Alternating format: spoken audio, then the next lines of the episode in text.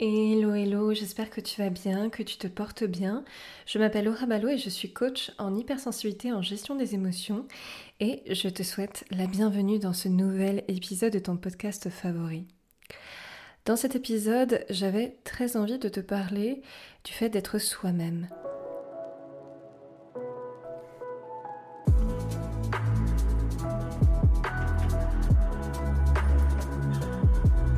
Alors pourquoi déjà est-ce que c'est important de parler de ce sujet? Parce qu'on nous vend souvent le fait qu'il faut être soi-même, qu'il faut être authentique, sauf que des fois on ne sait pas forcément exactement ce que ça veut dire. Ça veut dire quoi être soi-même? Ça veut dire quoi être authentique?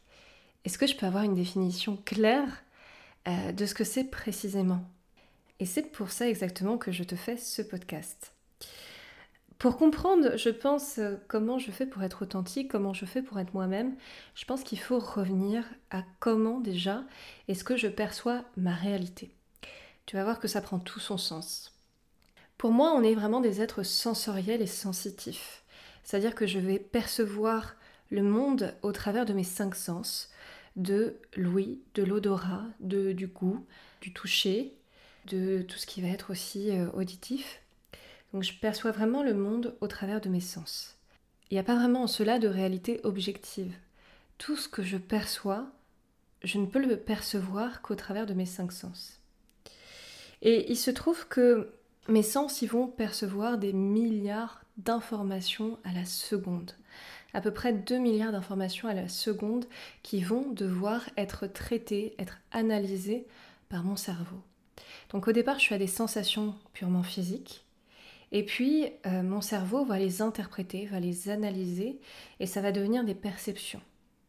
Ça va se transformer en des interprétations que je vais me faire de ma réalité, qui vont passer par des filtres, des biais cognitifs, des filtres de mes croyances, euh, de mon vécu, de tout ça, qui va s'entrechoquer, qui va faire que je vais avoir une certaine lecture à partir d'une réalité.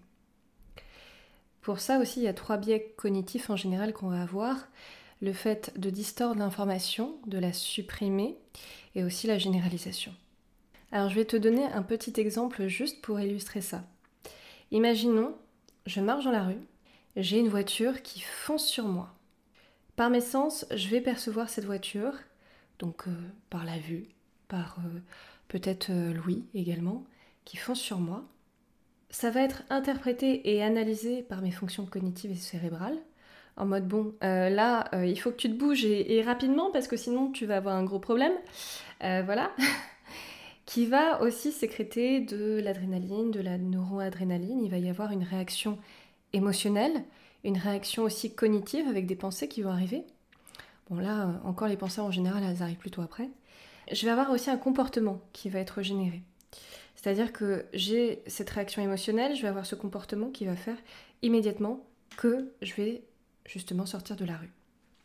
Donc c'est toujours le même mécanisme, c'est toujours euh, ces dimensions où je perçois ma réalité, ensuite il y a une analyse cérébrale qui va former des pensées, qui va former des émotions et sur lesquelles vont reposer des comportements qui vont après avoir certains résultats, certaines conséquences. On dit souvent qu'on crée notre réalité. À partir de quel moment dans ce processus est-ce que je vais créer ma réalité? Ma réalité déjà, elle va se créer au travers de mes sens, de la manière dont je vais pouvoir euh, percevoir ma réalité. Déjà, rien qu'à ce stade-là, on ne la perçoit pas de la même manière. C'est-à-dire que, par exemple, bah, une personne typiquement euh, qui est aveugle, par exemple, va pas percevoir la réalité de la même manière qu'une personne qui est sourde ou qu'une personne qui a ses cinq sens. Donc déjà, rien que là, j'ai une première euh, individualisation qui se fait et, et des manières de ressenti très différentes.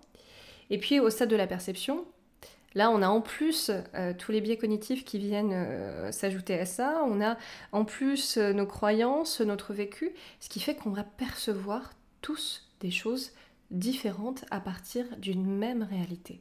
Et c'est ça qui est intéressant de comprendre. C'est que je peux très bien aller avec quelqu'un dans un musée. On va voir les mêmes œuvres d'art, les mêmes artistes, les mêmes choses, exactement la même chose. Et pour autant, je peux aller dans une pièce percevoir certaines choses et la personne à côté de moi aura perçu des choses totalement différentes. À partir d'un même tableau, d'une même pièce, je peux très bien percevoir des choses très différentes. Tout simplement parce que nous sommes tous singulier. Et c'est ça qui est paradoxal. C'est le fait qu'on a tous des perceptions qui vont être différentes de notre réalité, d'une même réalité. Seulement la plupart du temps, on a peur de cette singularité. Quand on est enfant, en général, on est authentique. Vous prenez un enfant, il, vit pleinement ses émotions, il n'a aucun problème à les ressentir. Un enfant, il est authentique. Ce qui va se passer en général, je vais avoir le facteur éducation.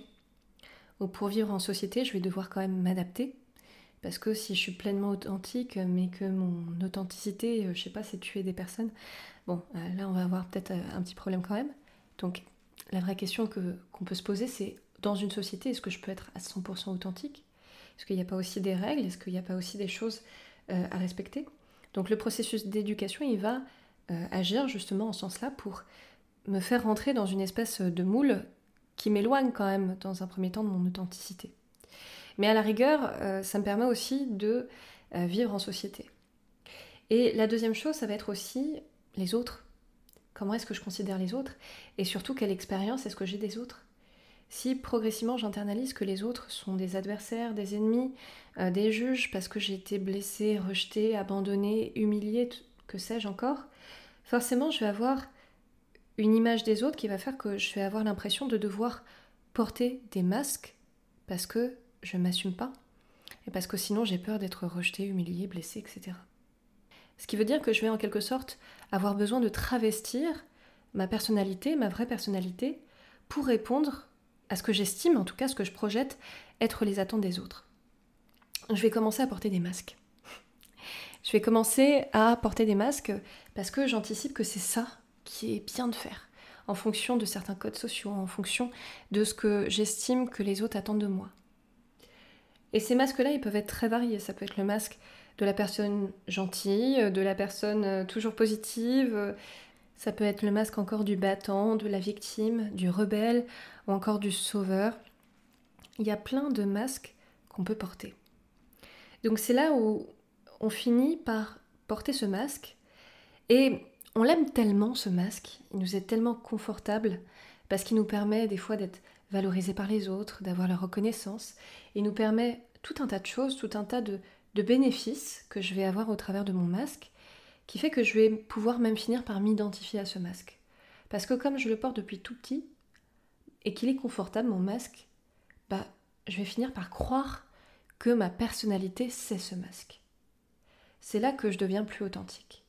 Je vais prendre un exemple très précis. Il y a des personnes qui veulent absolument tout le temps être des personnes bien. Euh, je sais pas, on va dire quelqu'un qui a eu euh, une éducation comme quoi, voilà, il faut absolument euh, ranger ta chambre parce que c'est bien de le faire, ou encore il faut absolument que tu sois gentil et que tu fasses le bien autour de toi. La personne, voilà, bien. la personne bien, elle va accepter une partie de son comportement, celui qu'elle considère comme étant bien, comme étant dans sa zone un petit peu lumineuse, on va dire.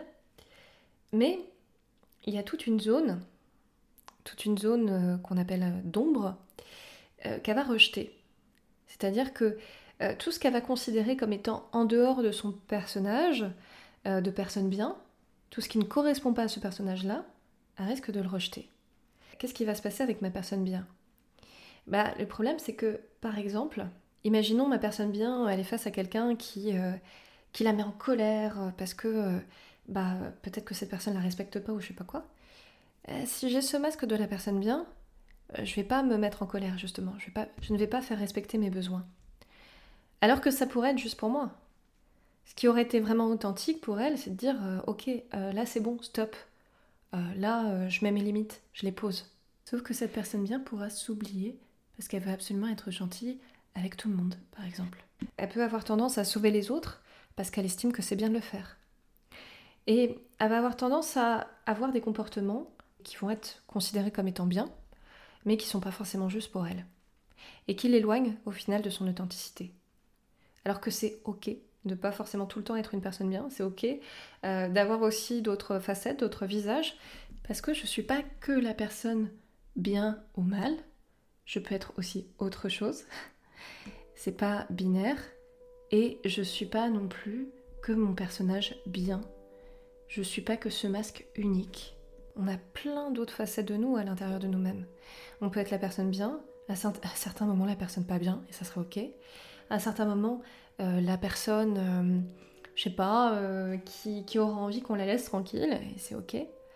Parce que c'est vachement culpabilisant de se dire je dois être tout le temps la personne bien.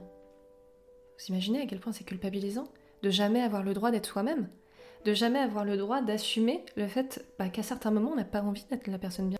Et si je suis que la personne bien, bah, toutes ces autres parts de moi-même qui ont besoin d'être reconnues, qui ont besoin d'être comprises, qui ont besoin d'être acceptées, bah, je les regarde pas, je vais pas aller les voir. Parce que moi j'ai envie d'être que la personne bien, tu comprends? Sauf que si à un certain moment j'ai envie d'avoir une vraie estime de moi, de réussir à faire valoir mes besoins, parce que c'est ça l'estime de soi, c'est de faire valoir aussi mes besoins, de savoir les respecter, d'agir en cohérence avec mes valeurs. Comment je peux le faire? Si dès que quelqu'un ne va pas me respecter, je vais laisser faire parce que finalement j'arrive pas à mettre en place mes limites. C'est pas possible. On est d'accord. Ce qui fait que cette notion d'estime de soi, ce qui est intéressant, c'est de se dire l'estime de soi, c'est l'amour de soi. Comment je peux me porter de l'amour dans une telle situation? Ben, En acceptant ce que je suis de manière très profonde. En acceptant d'être moi-même. En me permettant d'être moi-même. En me donnant la liberté de l'être. C'est ça qui est essentiel. J'accepte ce que je suis dans toutes mes parts. J'accueille ce que je suis avec beaucoup d'amour, avec beaucoup d'acceptation. Parce que quand je me dis que je vais être que la personne bien et que toutes les autres parties de moi-même, je les mets au rebut, ça s'appelle du rejet. C'est comme s'il y avait une pièce, j'ai la partie éclairée, et toutes les autres, elles sont dans l'ombre parce que je les ai rejetées, parce que je les accepte pas. Mais ces parties de moi, c'est peut-être juste des parties qui ont été blessées, c'est peut-être juste des parties qui ont été humiliées, qui ont été parfois maltraitées par les autres. Et ces parties de moi, bah, si je vais pas les voir, elles restent dans l'ombre, elles sont pas écoutées, elles sont pas reconnues. Et non seulement ça m'empêche de me connaître vraiment moi-même, mais en plus je nie ce que je suis. Je vais pas les écouter. C'est un petit peu comme un petit enfant, tu sais, qui viendrait te prier pour que tu l'écoutes parce qu'il ressent un mal-être. Sauf que toi tu te dis que c'est le mal et tu le rejettes. C'est quoi la meilleure solution? Est-ce que c'est de le rejeter? Ou est-ce que c'est de lui donner de l'amour?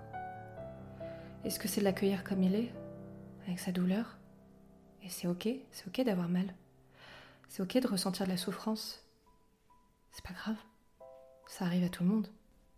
C'est bien d'aller la regarder, cette souffrance. De l'accueillir aussi. Et plus je vais l'accueillir, cette souffrance, plus je vais entendre ce qu'elle va me dire. Et plus je vais m'accepter aussi. Avec tout ce que j'ai en moi. Et pas uniquement de manière partielle. C'est ça aussi le processus d'acceptation de soi. C'est ça aussi profondément d'avoir de l'amour pour soi. C'est aussi de ne pas laisser tomber cet enfant. Tu sais, celui qui est à l'intérieur de nous, qui parfois va avoir besoin de nous, qui souffre et qu'on n'entend pas. Parce qu'on préfère au départ aller aider les autres. Sauf que je vais déjà me donner à moi-même ce dont j'ai besoin. Si je suis dans un avion, je vais d'abord moi mettre mon masque à oxygène avant de mettre celui des autres. Après, évidemment, une fois que je l'ai mis, mon masque à oxygène, une fois que je me suis donné à moi-même ce dont j'ai besoin, bien sûr que je peux aider les autres. Mais je peux pas aller aider les autres si je suis pas en capacité de m'aider moi-même. Voilà. J'espère en tout cas que, que ce podcast t'aura plu. N'hésite pas à me dire en commentaire ce que tu en penses, moi ça m'intéresserait vraiment de savoir. Et je te dis en tout cas à très bientôt pour un prochain épisode de ton podcast. Allez, ciao, salut